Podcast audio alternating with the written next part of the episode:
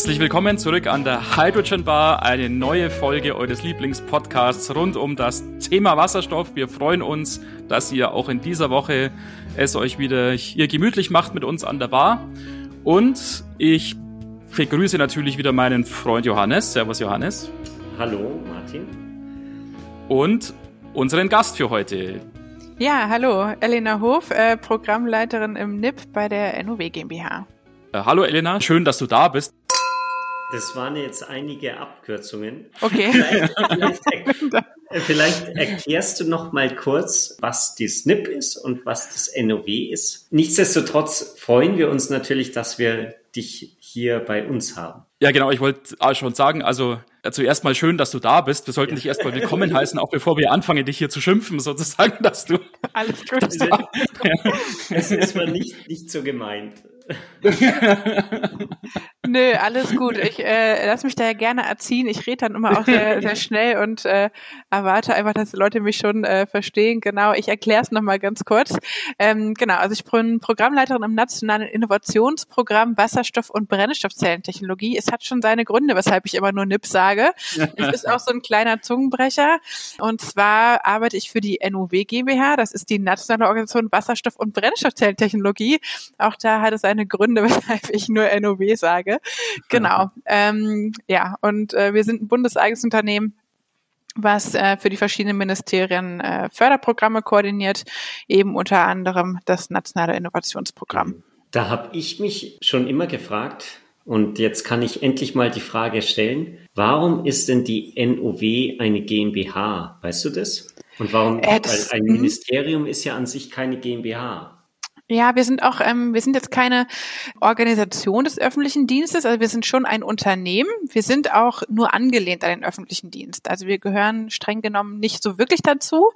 Wir sind also wirklich ein, ein Unternehmen, was aber nur beauftragt werden kann vom Bund. Also unter Gesellschafter sind eben die Ministerien wie das Bundesverkehrsministerium, aber auch das Bundeswirtschaftsministerium zum Beispiel. Das heißt, wir sind wirklich äh, eine Gesellschaft mit beschränkter Haftung, nur eben äh, mit der Einschränkung, dass wir nur aus der öffentlichen Hand beauftragt werden dürfen. Mhm. Wenn ich es richtig sehe, ist es ja wahrscheinlich so, wir haben vor vielen, vielen Folgen, ich glaube, das war unsere, in unserer allerersten Folge sogar, ja die nationale Wasserstoffstrategie vorgestellt, die damals ja ganz neu verabschiedet worden ist und rauskam im Sommer letzten Jahres.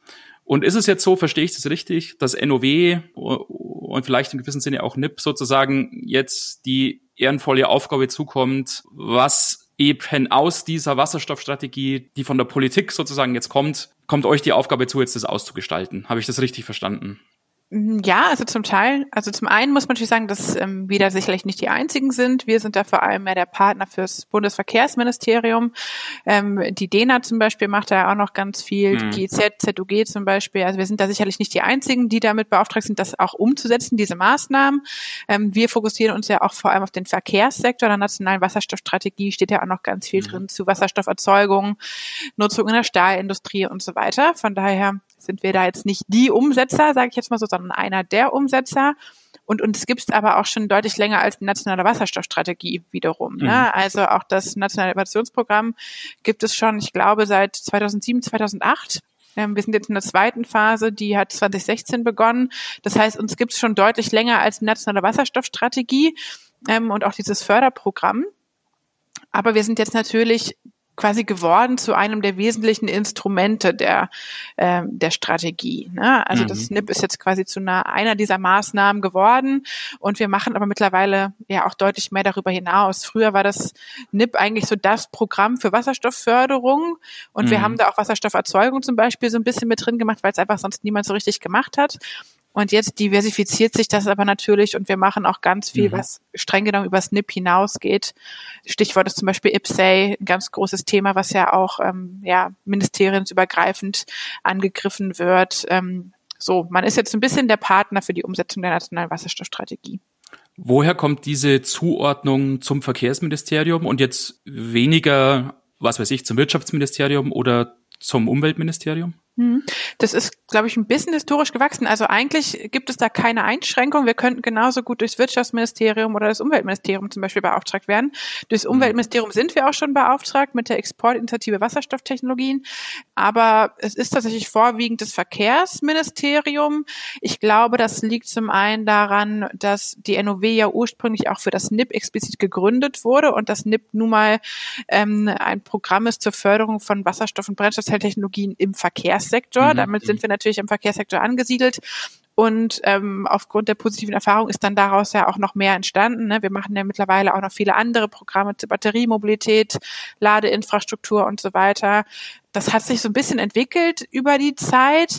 Es hängt aber sicherlich auch damit zusammen, dass die anderen Ministerien zum Teil ja auch andere Organisationen haben, mit denen sie zusammenarbeiten. Ne? Also das Wirtschaftsministerium arbeitet viel mit der DENA zusammen, mhm. das Umweltministerium viel mit der ZUG. Das hat sich, glaube ich, mit der Zeit so ein bisschen entwickelt und man arbeitet natürlich auch gerne mit denen zusammen, mit denen man Erfahrung hat. Nichtsdestotrotz sind wir da eigentlich super offen. Also wir freuen uns, wenn wir auch vermehrt durchs Wirtschaftsministerium zum Beispiel beauftragt werden würden. Mhm, mh. Diese Beauftragungen, das sind ja letztendlich immer Förderprojekte, richtig? Die dann ausgeschrieben werden, wo, wo sich Unternehmen bewerben können und die ihr koordiniert. Mm, genau, also es sind äh, in dem Sinne nicht Projekte, sondern Programme. Also jetzt mhm. im Fall von dem NIP ist das so, dass wir eben mit der Koordinierung des Programms umgesetzt sind. Wir sind kein Projektträger, das heißt, wir machen keine förderrechtliche Begutachtung von äh, Projektanträgen, Bewilligung, so das ganze finanziell, das machen wir nicht. Das macht der Projektträger Jülich, mit dem wir zusammenarbeiten, der auch vom BMVI beauftragt ist. Wir machen eher so die inhaltliche und strategische Koordinierung der mhm. Programme. Das heißt, wir schauen uns an, was da an Projektskizzen eingeht, gucken, welche Projekte wir für sinnvoll halten, was der Markt auch gerade braucht, um voranzukommen. Wir gucken, wann brauchen wir wieder Förderaufrufe für Fahrzeugbeschaffung, stehen da mit den Fahrzeugherstellern mhm. auch in Kontakt, wann sie denn wieder wie viele Fahrzeuge auf den Markt bekommen, um das dann auch entsprechend zu terminieren. Mhm. Das heißt, unsere Rolle ist da eher so eine strategische und wir machen natürlich auch ganz viel Beratung für unseren Auftraggeber, ne, fürs BMVI. Mhm. Wir sind da so ein bisschen der, ja, Think Pool. Uh, Think Tank, oder? Ja, ja genau. Think Tank, ja. genau. Think Tank ist das richtige Wort. So, ja. es geht ein bisschen in die Richtung. Mhm. Welche Sektoren äh, habt ihr denn da konkret im Blick? Geht es wirklich vor allem um die Fahrzeugwelt, äh, also was weiß ich, Pkw und, und Trucks und vielleicht Züge als höchstes der Gefühle sozusagen? Oder ist der Blick da etwas erweitert und schließt vielleicht auch, was weiß ich, Tankstellen oder sowas mit ein? Vielleicht mhm. auch die H2-Erzeugung im weitesten Sinne. Ja, also der Fokus ist schon auf Mobilitätsanwendung, wobei wir da auch sehr breit gefasst sind. Also das geht vom Flurförderzeug bis zum Flugzeug, das volle Programm. Mhm. Aber es macht natürlich auch Sinn, sich auch stationäre Brennstoffzellen so ein bisschen in dem Kontext mit anzuschauen, weil es dann natürlich gerade in der Forschung und Entwicklung auch viele Synergien gibt. Also wir fördern auch in der Marktaktivierung, also auch in der Beschaffung zum Beispiel auch Brennstoffzellensysteme für kritische Infrastrukturen mit. Das macht einfach Sinn, diese Themen auch gemeinschaftlich zu betrachten. Und wir gucken natürlich auch, dass wir die Wasserstoffinfrastruktur mit fördern, weil ohne die geht's ja am Ende nicht. Ja. Ne? Also mhm. das ist tatsächlich auch ein ganz großer Teil ähm, von den Mitteln, die wir so ausgeben. Also Aufbau von Tankstelleninfrastruktur macht, glaube ich, so bis zu 25 Prozent des Budgets aus, was wir in der Marktaktivierung so ausgeben. Das ist schon ziemlich viel, weil es aber natürlich auch wahnsinnig wichtig ist. Wasserstofferzeugung ist tendenziell eher so ein bisschen BMWI-Thema. Mhm. Nicht unbedingt der größte Fokus bei uns, wird aber durchaus auch mit behandelt in Hinblick auf die Erzeugung strombasierter Kraftstoffe, unter anderem Wasserstoff für den Verkehrssektor. Das machen bei uns die Kollegen aus der Mobilitäts- und Kraftstoffstrategie. Das ist nochmal ein anderes Programm bei uns, was sich auf alternative Kraftstoffe fokussiert. Und da entstehen auch neue Förderrichtlinien für ähm, strombasierte Kraftstoffe, also sowohl Forschung, Entwicklung als auch Aufbau von Kapazitäten zur Erzeugung für den Verkehrssektor. Du hast ja einige Bereiche angesprochen, diese Marktaktivierung, Forschung, die, die Infrastrukturaufbau. Siehst du da gerade für den, den Wasserstoffbereich ein, ein Bereich, der ganz wichtig ist, also wo man die Prioritäten drauflegen sollte. Die Nachfrage muss die stimuliert werden, muss das Angebot gefördert werden oder müssen wir noch in der, an der Forschung weiterarbeiten? Mhm. Also ich meine, es gibt ganz, ganz viele Themen. Was für uns natürlich im Fokus steht, ist gerade bei der Komponentenförderung natürlich Kostenreduktion, Verbesserung der Performance, der Lebensdauer. Das sind so Dinge, die wir uns angucken. Mhm. Aber auch vermehrt ja, Produktionsverfahren, ne, das spielt natürlich gerade auch bei so ähm, Membran und so weiter nochmal eine größere Rolle. Sowas schauen wir uns an.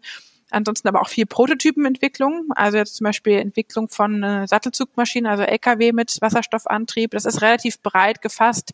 Was wir haben natürlich eine gewisse Bewertungsmatrix, mit der wir auch arbeiten. Wir sehen es immer ganz gerne, wenn ähm, über die Projekte auch ein gewisser Wissenstransfer sichergestellt wird. Das heißt, wenn man zum Beispiel eine Universität mit an Bord hat, die ähm, so ein bisschen zusieht, dass da vielleicht auch was veröffentlicht wird draus. Mhm. Ich meine, so große Unternehmen wie die großen OEMs in Deutschland, die haben da jetzt nicht das große Interesse, dann dann ihre Entwicklungsergebnisse dann mit aller Welt zu teilen. Das müssen, ja, das müssen die natürlich auch nicht. Das ist schon klar, dass man da seine Betriebsgeheimnisse hat. Aber da wir natürlich uns wünschen, dass es ein bisschen Wissenstransfer gibt, mhm. sehen wir mhm. das ganz gerne. Und natürlich auch Einbindung von Zulieferindustrie, gerade kleinen und mittelständischen Unternehmen. Ne? Das ist auch mhm. ganz, ganz wichtig, dass wir die da mit drin haben. Es geht ja jetzt nicht nur darum, dass wir eben die großen OEMs fördern, sondern eben vor allem auch kleinere Unternehmen unterstützen, weil die sind ja am Ende, die es auch wirklich brauchen.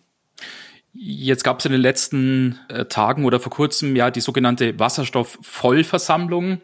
Und gleich am ersten Tag in der Früh, kann ich mich erinnern, äh, hat der Verkehrsminister Scheuer äh, Förderbescheid ja überreicht und was mich so ein bisschen umgehauen hat, sind, äh, sind die Summen, die da im Spiel sind. Also da sind, äh, sind plötzlich ja viele, viele Millionen auch, die da über den Tisch gehen.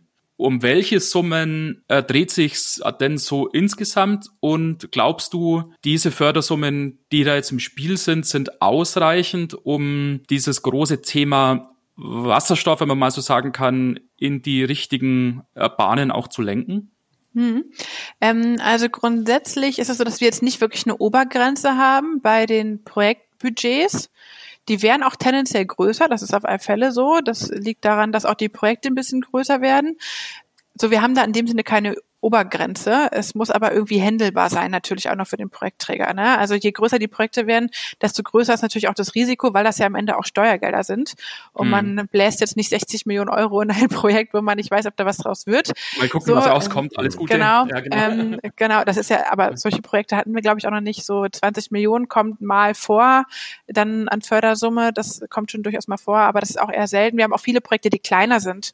Ähm, also auch Projekte, die, die nicht mal an die Millionen rankommen kommen. Das Ne, also das muss einfach so ein bisschen ähm, das Kosten-Nutzen-Verhältnis dann stimmen. Ähm, hängt natürlich auch mal ein bisschen von der Mittelverfügbarkeit ab. Momentan ist es so, dass wir gerade im Nutzfahrzeugsegment halt einfach ein sehr großes Interesse haben. Deshalb hatten wir ja auch diese mhm. Bescheidübergabe für Projekte im Nutzfahrzeugbereich. Das ist halt gerade das heiße Thema in der Branche und da wünscht sich auch der Minister, dass jetzt einfach viel passiert. Deshalb ist man da vielleicht ein bisschen spendabler unterwegs, mhm. so, ne? Das ist aber dann eigentlich immer relativ anwendungsnahe Forschung, beziehungsweise wo man dann wirkliche Anwendungsfelder entdeckt, sozusagen? Oder geht es da auch um diese keine, sozusagen wie Google das nennt, diese Moonshots, wo man sagt, lass uns mal was ausprobieren, wer weiß, ob was Sinnvolles dabei rauskommt. Ja, also man muss dazu sagen, das NIP ähm, ist quasi aufgeteilt in zwei Teile. Es gibt einen Teil vom Bundeswirtschaftsministerium und einen vom Verkehrsministerium. Und der größere Teil ist vom Verkehrsministerium, das ist der, den wir koordinieren. Das Wirtschaftsministerium hat auch noch einen kleinen Teil, das heißt, die fördern auch Wasserstoff- und Brennstoffzellenprojekte für die Mobilität. Die mhm. machen aber eher Grundlagenforschung. Ne? Also die gucken sich wirklich eher so grundlegende Dinge an. Wir, wir nennen mhm. das so so Bereich THL 0 bis 5. THL steht für Technology Readiness Level, also das ist wirklich eher Grundlagenforschung. Und wir machen eher das, was wirklich marktnäher schon ist, also THL 5 bis 10, sage ich jetzt mal so. Mhm. Ähm, das heißt, wir legen wirklich eher den Fokus auf Anwendungsnähe. Das ist aber unterschiedlich. Ne? Also es gibt dann zum Teil wirklich Projekte, wo Prototypen entwickelt werden, die dann im Demonstrationsbetrieb ähm, eingesetzt werden.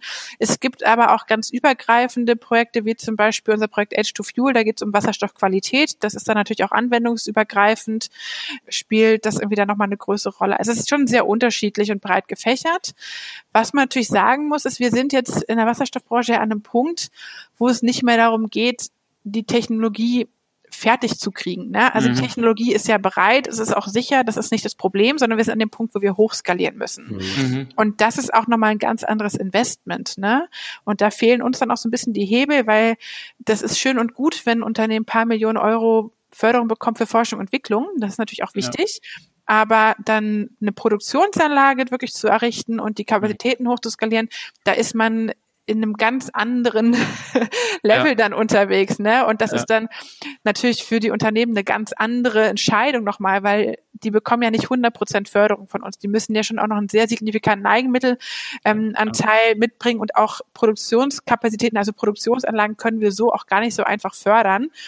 Deswegen ist das eigentlich so gerade die Herausforderung. Ne? Das mhm. heißt, Förderung ist super wichtig, aber wir sind an einem Punkt, wo man, ähm, ja, wo jetzt die mhm. Industrie auch die strategische mhm. Entscheidung treffen muss. Wir legen jetzt los und wir stecken da selber auch nochmal richtig Geld rein. Gerade bei dem Thema Marktwirtschaft, da habe ich mir gedacht, da könnte man ja auch sagen, Unternehmer erkennt es, das ist ja hier die, die Zukunftsfonds-Chance, die müssten ja eigentlich auch ohne Förderung dann diese Chance ergreifen und investieren. Was ist sozusagen dieser Point, dieser Tipping Point, den jetzt die Förderung dann ausmacht? Ja, also tatsächlich ist das gar nicht unbedingt so. Man denkt gerade häufig bei so großen Unternehmen, hey, die müssten doch echt genug Geld haben. Ähm, tatsächlich ist es so, dass die Leute, die dann diese Projekte initiieren, das auch in ihrem Kon Konzern verteidigen müssen, dass sie das machen. Ne? Mhm. Also mhm. viele Unternehmen, die sind da ja auch dann Technologie offen oder ein bisschen breiter aufgestellt. Und wir sehen das natürlich, dass gerade auch in den letzten Jahren die Brennstoffzellenleute da wirklich leidenschaftlich auch in ihren Konzernen ihr Thema verteidigen mussten, dass es Sinn macht, da rein zu investieren. Also die Förderung ist dann am Ende schon durchaus auch notwendig. Ne? Das ist ja dann, mhm.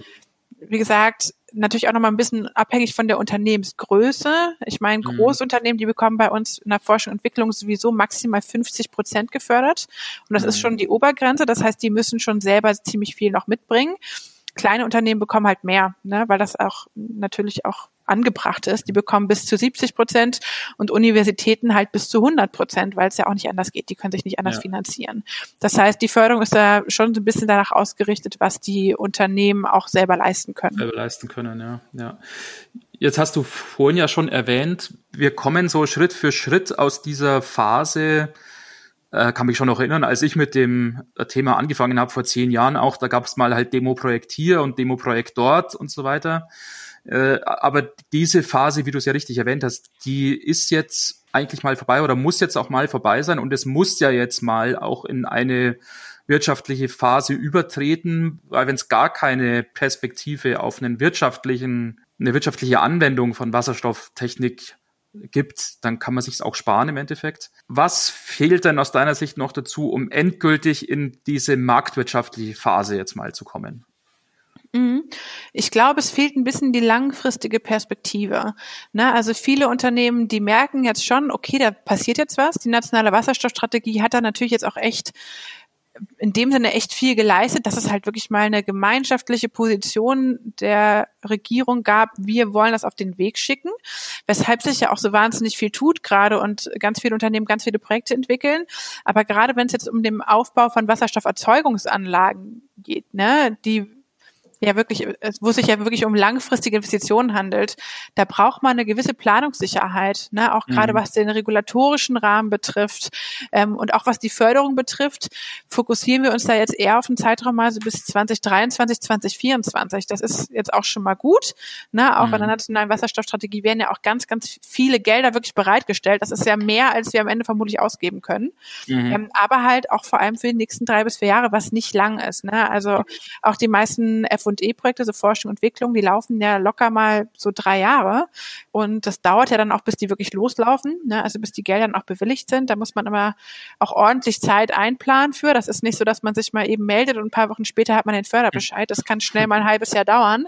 Das heißt, vielen Unternehmen fehlt, glaube ich, noch so die langfristige Perspektive bis 2030 mhm. und 2030 hinaus. Ne? Mhm. Ich denke da zum Beispiel auch an den Wasserstofftransport, so eine Pipeline zum Beispiel, ne? eine Wasserstoffpipeline, die amortisiert sich dann irgendwann mal nach 30, 40 Jahren. Das ist halt ein Rieseninvestment, ähm, was man mhm. da antritt.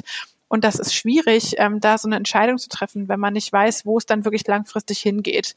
Und ja. wir haben da ja gerade auch noch ganz viele Unklarheiten. Ne? Im Schwerlastverkehr zum Beispiel, auf der Langstrecke streitet man sich ja eigentlich immer noch, ist es jetzt Flüssigwasserstoff, machen wir 700 Bar, ja, ja genau. was machen wir eigentlich?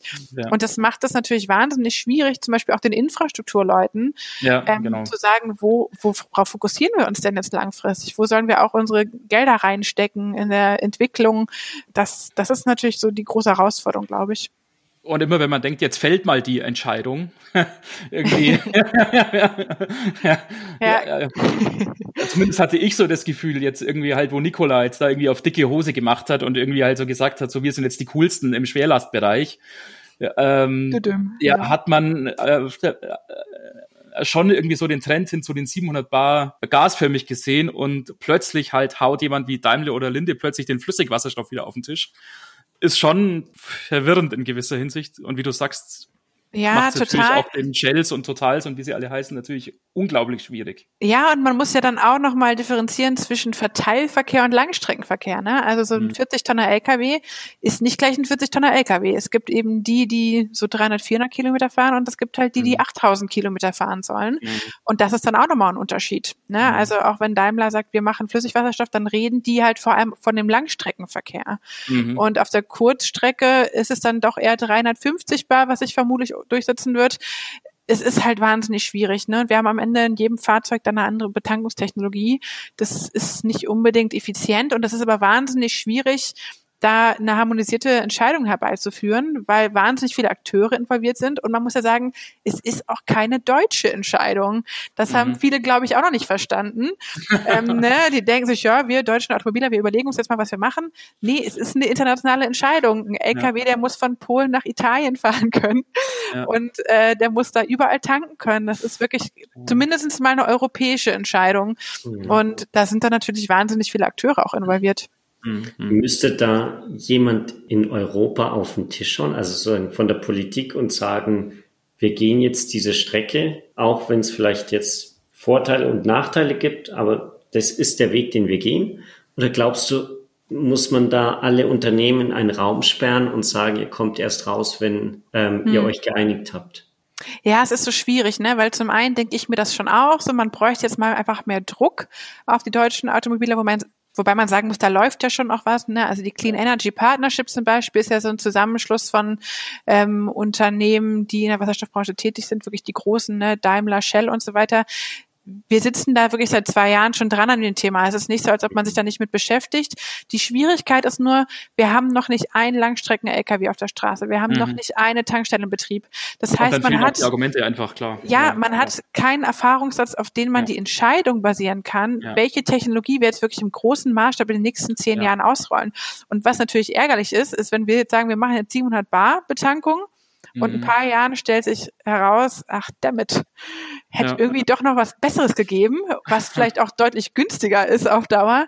Ne? Und dann fängt man wieder von vorne an oder man gibt sich mit dem zufrieden, was man hat. Das ist halt auch mhm. schwierig. Ne? Und ich glaube, am Ende wird es so laufen, dass wir halt erste Pilotprojekte haben mit den verschiedenen Betankungstechnologien und sich über die Zeit herauskristallisiert, was wirklich am besten ist. Was ja auch nochmal eine Rolle spielt, ist der Wasserstofftransport. Ne? Also mhm. Flüssigwasserstoff kann ich nicht über eine Pipeline transportieren. Mhm. Das spielt dann auch nochmal eine Rolle. Und da merkt man schon, das ganze System ist so unfassbar komplex, dass das total schwierig mhm. ist, da jetzt die klare äh, Roadmap schon zu haben, wo mhm. geht's hin. Aber gleichzeitig muss man natürlich diese Entscheidung irgendwann mal treffen. Man kann sich da nicht mehr ewig Zeit mitlassen. Nee. Weil wenn ich mir das natürlich hier in Asien anschaue, da habe ich manchmal das Gefühl, hier werden halt sozusagen die, die Fakten durch Produkte gesetzt und irgendwann heißt dann eventuell, wenn ihr auf diesen Markt hier wollt, sei es in China oder Korea, dann müsste eben diese Betankungstechnik oder die, den, das Drucklevel haben. Und da ist wahrscheinlich dann die Frage, ob wir dann nicht so lange diskutiert haben, dass wir uns einfach anpassen müssen, oder? Hm. Ja, das ist schon auch so ein bisschen die Schwierigkeit. Ne? Also wenn man keine Entscheidung trifft, dann trifft sie am Ende eventuell jemand anders für einen. Ja. Ne? Und ähm, ja, es ist natürlich auch so ein bisschen skurril, was sich ja total ändert, gerade im Schwerlastverkehr, ist ähm, die Akteurslandschaft. Ne? Also man muss ganz klar sagen, in Deutschland, da fahren ja fast nur Fahrzeuge mit einem M vor, ähm, jetzt im Lkw-Segment, ne, also Daimler, ähm, ne, Mercedes und MAN. So, das sind hier halt die klaren Marktführer. Das ändert sich ja aber im Bereich der alternativen Antriebe. Ne? Hyundai mhm. zum Beispiel ist im konventionellen Bereich nicht wirklich aktiv im LKW-Segment ja. in Europa.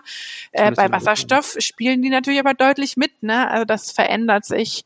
Und ähm, man muss da schon gucken, dass man sich da international auch wirklich in die Abstimmung begibt, mhm. ähm, damit diese Entscheidungen nicht von jemand anderem Ende getroffen werden. Ja. Ja, weil das ist ja tatsächlich die Frage, glaube ich. Äh, haben wir überhaupt noch die Zeit, jetzt Demo-Projekte wieder aufzusetzen, mal verschiedenes rauf und runter zu probieren und in ein paar Jahren dann zu schauen, ja Mensch, was könnte denn das Beste sein und dann die Diskussion wieder anzufangen? Weil bis dahin wahrscheinlich die anderen eben halt Fakten geschaffen haben. Ja. Aber ähm, ja. Ja, es ist glaub, ein bisschen da kommt man auch nicht raus aus dieser. Ja, ich glaube auch und ich glaube, viele Leute haben so diese Vorstellung, dass wir jetzt entscheiden, welches Tankstellennetz wir jetzt flächendeckend ausrollen, ne? mal so an den ganzen wesentlichen Güterverkehrslinien. Ich glaube nicht, dass das so laufen wird, weil so haben wir das im Pkw-Bereich gemacht. Ne? Also beim Pkw haben wir gesagt, wir bauen jetzt Wasserstofftankstellen. Die ersten 100 ja an strategischen Orten, damit man hier von einem Ort zum nächsten kommt. Ja. Und darüber hinaus gucken wir dann mal, wie es mit der Nachfrage aussieht, damit die Tankstellen ja. dann dastehen, wo es ja. viele Fahrzeuge gibt. Ich glaube nicht, dass das beim LKW so passieren wird, weil, glaube ich, auch seitens der Infrastruktur die Geduld ein bisschen aufgebraucht ist. Man mhm. hat nämlich beim Pkw da einiges an Vorleistung getan, mit dem mhm. Resultat, dass wir da jetzt so um die 90 Tankstellen stehen haben, die nicht ausgelastet sind ja. und wir kaum Pkw haben. Ja. Und ich glaube, darauf lässt man sich nicht noch mal ein. Nicht noch mal ein. Mhm. Ähm, vor allem nicht, wenn jetzt so viel Unklarheit herrscht, welche Technologie es dann auf Dauer wird. Von daher denke ja. ich, dass es sowieso so laufen wird, dass man am Anfang die ersten Pilotstrecken hat, an denen dann Tankstellen stehen. Mobile Tankstellenlösungen sind ja auch sehr am Kommen. Also vielleicht ähm, gibt es dann auch erstmal so temporäre Lösungen bis wir dann wirklich flächendeckend mal aufbauen, ähm, so grenzübergreifend an den TNT-Korridoren. Ich glaube, das dauert noch ein bisschen. Ja, gerade über dieses Thema, glaube ich, da könnten wir auch noch eine Zeit lang weitersprechen. Aber ich möchte ähm, trotzdem jetzt noch mal auf ein anderes Projekt auch zu sprechen kommen, wo, wo du sehr stark involviert bist. Und das ist das Thema Highland oder Highland. Mhm. Ähm, wieder was mit Hai vorne. Johannes, wir haben letztes Mal ja vereinbart, wir trinken jedes Mal einen Schnaps, wenn ein genau. mit Hai vorne halt. wenn überhaupt Hai vorkommt in unserem Ja, genau. Elena, möchtest du vielleicht kurz was dazu sagen? Was ist denn Highland äh, und worum geht's da? Mhm, also Highland ist eigentlich eine Förderinitiative im Rahmen des NIP, also auch vom Bundesverkehrsministerium. Da geht es darum, ähm, Regionen in Deutschland dabei zu unterstützen, integrierte Konzepte zu Entwicklung, äh, zu entwickeln, wie sie Wasserstofftechnologien vor Ort in ja in den Verkehr bringen können. Das heißt, es geht wirklich um Konzeptentwicklung und natürlich darum, Synergieeffekte zu nutzen. Das heißt, dass man nicht mehr vereinzelte Projekte hat, die irgendwo laufen, sondern man eben wirklich anfängt, regional auch Wasserstofferzeugung und Wasserstoffnutzung in den verschiedenen Sektoren gemeinsam zu denken. Wir mhm. haben da drei Kategorien, die sich so ein bisschen daran orientieren, was für ein Erfahrungsschatz die ähm, Regionen auch schon mitbringen. Das sind die High Data, die High Experts und die High Performer. Heißt, da, das sind quasi Regionen, die mit Wasserstoff noch nicht so wahnsinnig viel am Hut hatten, wo wir vielleicht auch ein bisschen Potenzial sehen, weil es äh, zum Beispiel eine Metropolregion ist oder eine Strukturwandelregion oder man viel Automobilindustrie vor Ort hat, vor allem mittelständische Unternehmen oder es ist eine Grenz- oder Küstenregion, die nochmal ganz besondere Bedingungen mit sich bringt.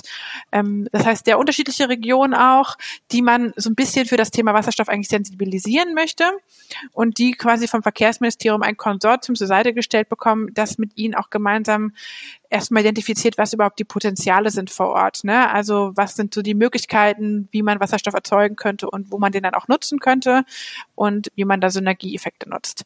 Mhm. Und die High Experts, die sind schon ein bisschen weiter. Das sind dann Regionen, wo es schon Erfahrung gibt, auch schon vielleicht einzelne Projekte laufen. Die bekommen dann Förderung zur Seite. Das waren jetzt in der ersten Highland-Runde 300.000 Euro. In der zweiten, die jetzt in diesem Jahr startet, wird es ein bisschen mehr.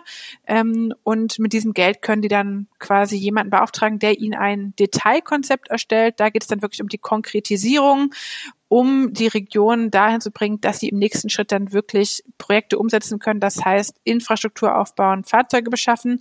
Das ist dann nämlich genau das, was die High Performer machen. Die sind nämlich wirklich schon ready to go. Ähm, in der ersten Highland-Runde gab es drei davon, die jeweils 20 Millionen Euro Förderung bekommen, eben für Infrastrukturaufbau und Fahrzeugbeschaffung. Mhm. Und ähm, das hat sich ganz gut bewährt. Also da ähm, gab es ein sehr, sehr großes Interesse, weshalb Highland jetzt dieses Jahr in die zweite Runde geht, auch wieder mit diesen drei Kategorien.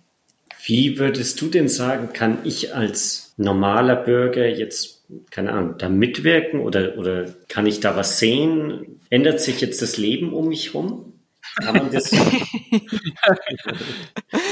so stark wie durch Corona wahrscheinlich nicht, aber. aber ja, also ich, ich finde das halt, eigentlich wäre es ja schön, wenn, wenn man das wirklich dann erfahren kann auch, dass da wirklich ein Impact hat, oder? Mhm. Ja, also das ist natürlich uns, für uns auch ganz wichtig, dass man die regionale Bevölkerung so ein bisschen mit einbezieht. Ne? Da steht, gibt es ja durchaus auch viele Leute, die da noch so ein bisschen Zweifel haben, ob das so eine gute Sache ist mit den Wasserstofftankstellen und so weiter. Mhm. Ähm, an sich ist das schon ein Programm, was sich natürlich eher an so Kommunen, Städte und so die Industrie vor Ort auch richtet, beziehungsweise zum Teil auch Forschung. Privatleute sind da jetzt weniger mit eingebunden. Man kann sich natürlich als Privatmensch immer auch einen Wasserstoff-Pkw zulegen. Mhm. Den muss man sich zugegeben auch leisten können. Die sind dann mhm. halt doch noch ein bisschen was teurer.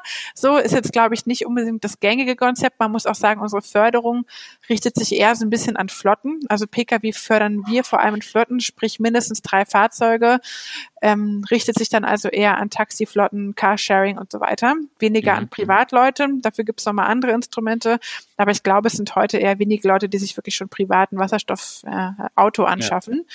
Von daher kann man da, glaube ich, nicht so wahnsinnig viel tun, außer die äh, ja, Projekte natürlich vor Ort auch mit ähm, zu unterstützen. Genau, es ist ja manchmal auch gar nicht so einfach in der Genehmigung gerade bei den Wasserstofftankstellen haben viele Leute natürlich Bedenken, ähm, ob das dann alles so sicher ist. Und ja, da hoffe ich, dass die Leute ähm, da natürlich auch sehen, dass das so in der Zukunft einfach äh, ja eine wesentliche Perspektive für uns darstellt. Jetzt hast du schon erwähnt, ihr seid mit äh, Highland in der zweiten Runde. Was sind denn so ja, wie soll man sagen, vielleicht Lessons learned so aus der ersten Runde? Äh, Gibt es mhm. da irgendwas, was ihr euch jetzt auf die Fahne geschrieben habt, was ihr in der neuen Runde anders machen wollt oder verbessern wollt im Vergleich zur ersten Runde? Mhm. Also das Skurrile ist ja, dass wir mit der zweiten Highland-Runde jetzt schon loslegen, bevor die erste wirklich abgeschlossen ist. Also mhm. die High Performer, die legen ja jetzt langsam eigentlich erst so richtig los. Von daher ähm, können wir da natürlich noch nicht alle Lessons learned so mit einbeziehen. Wir sind noch gar nicht an dem Punkt, wo wir das so genau analysiert haben, aber es gibt so ein paar Sachen, die sich auf jeden Fall schon sehr klar rauskristallisieren. Also zum einen ist das Interesse einfach sehr, sehr groß, das haben wir gemerkt. Und was wir einfach verbessern wollen jetzt in der zweiten Phase ist das Thema Netzwerken. Also in der mhm. ersten Runde waren die High Data sehr gut untereinander vernetzt, weil die alle das gleiche Konsortium zur Seite gestellt bekommen haben. Die mhm. High Experts und die High Performer waren aber nicht so wirklich vernetzt. Und da sehen wir, da ist auch aus den Regionen heraus ein ganz großes Bedürfnis nach. Und das ist was, was wir verändern werden in der zweiten Highland-Phase. Mhm. Also es wird dann eine Beauftragung geben für die Vernetzung aller Regionen untereinander. Mhm. Und ähm, ja, wir würden uns halt dieses Mal in der zweiten Runde auch wünschen, dass noch so ein paar ungewöhnlichere und bisschen größere Player auch vermehrt mit auftreten, also zum Beispiel Betreiber von Flughäfen oder Häfen. Das sind nochmal ganz interessante Einsatzkontexte. Ist auch immer sehr interessant, wenn die Regionen auch Schwerpunkte setzen. Die Region Fulda zum Beispiel hat einen ganz starken Fokus auf Logistikanwendungen. Die sind High Experts ähm, jetzt im Rahmen der ersten Highland-Runde. Das ist immer ganz interessant, weil die Leute eben ganz, ähm, ja, die Region ganz verschiedene Schwerpunkte setzen. Das macht es ja eigentlich auch so interessant. Mhm. Und ja, bei den High-Performern sehen wir so ein bisschen, dass für viele Regionen schon eine Hürde ist, da so Riesenprojekte zu starten. Ne? Also die bekommen ja 20 Millionen Euro Förderung das sind dann insgesamt Projekte von so 40 bis 60 Millionen, ne? weil die natürlich ja, auch noch Geld Eigenmittel. Dann auch ausgegeben werden, ja, genau. Genau, das, das muss man erstmal aufbringen, ne? die Eigenmittel, ja. die da ja auch mit ja. reingehen müssen. Und das ist für viele kleinere Regionen dann irgendwie schon zu groß. Mhm. Das heißt, das werden wir vermutlich in der zweiten Runde ein bisschen flexibler halten, damit mhm. auch kleinere Regionen da die Möglichkeit haben, ähm, sich da einzubringen. Also Martin, hast du gehört? Die Elina sucht ausgefallene Teilnehmer. Vielleicht sollten wir uns mit der Hydrogen Bar bewerben. Ja, genau. Ja. Ja, so eine Region gibt's bei uns ja schon ganz in der Nähe. Also diese Region, ich glaube Ostallgäu ist das ja, glaube ich, oder sowas, die sind da ja schon in der ersten Runde, glaube ich, dabei jetzt gewesen. Ja, ich meine, vielleicht, vielleicht habt ihr auch gesehen, ne, Schottland will jetzt seine Whisky-Produktion äh, mit grünem Wasserstoff ähm, nach vorne bringen und emissionsfrei ja, machen. Vielleicht. Für uns. Also das, ja. Das ist ja. Internationale Highland-Region. Ja. Also, lass uns da mal zusammensitzen, Martin. Ja, genau. Man sollte sowieso ja viel mehr auch zusammensitzen. Leider nur virtuell in diesen Zeiten. Es ist ein ja. Riesenscheiß, das sage ich immer wieder, aber so ist es halt. Ich schlage vor, wir setzen uns nächste Woche wieder auch so mhm. gemütlich zusammen und sprechen einfach nochmal weiter. Mhm. Für heute schlage ich vor, wir lassen es mal gut sein oder noch jemand von euch irgendwas, was er heute loswerden möchte. Magst du noch eine Message an die Wasserstoffunternehmer Deutschlands schicken? Ach, ja, ich kann noch einen kurzen Appell richten an, an unsere Region aus Ostdeutschland. Wir hatten nämlich in der ersten Highland-Phase nicht so wahnsinnig viel Bewerbung aus Ostdeutschland. Das wäre schön. Also wenn Sie in Ostdeutschland sitzen, bereiten Sie sich vor. Wir freuen uns. der Rest kann bis nächste Woche warten. Ja, genau. Sehr gut. Wunderbar. Jetzt noch der allgemeine Hinweis, ja, gerne wie immer Feedback auch zum Podcast schreiben an die bekannte E-Mail-Adresse die ist ja immer noch kontakt at hydrogenbar.de oder natürlich auf, auf der Homepage vorbeigucken www.hydrogenbar.de. Damit wünschen wir euch alles Gute, auch dir, Elena, und wir hören uns nächste Woche wieder. Ja, danke schön. Bis dann. Macht's gut. Ja.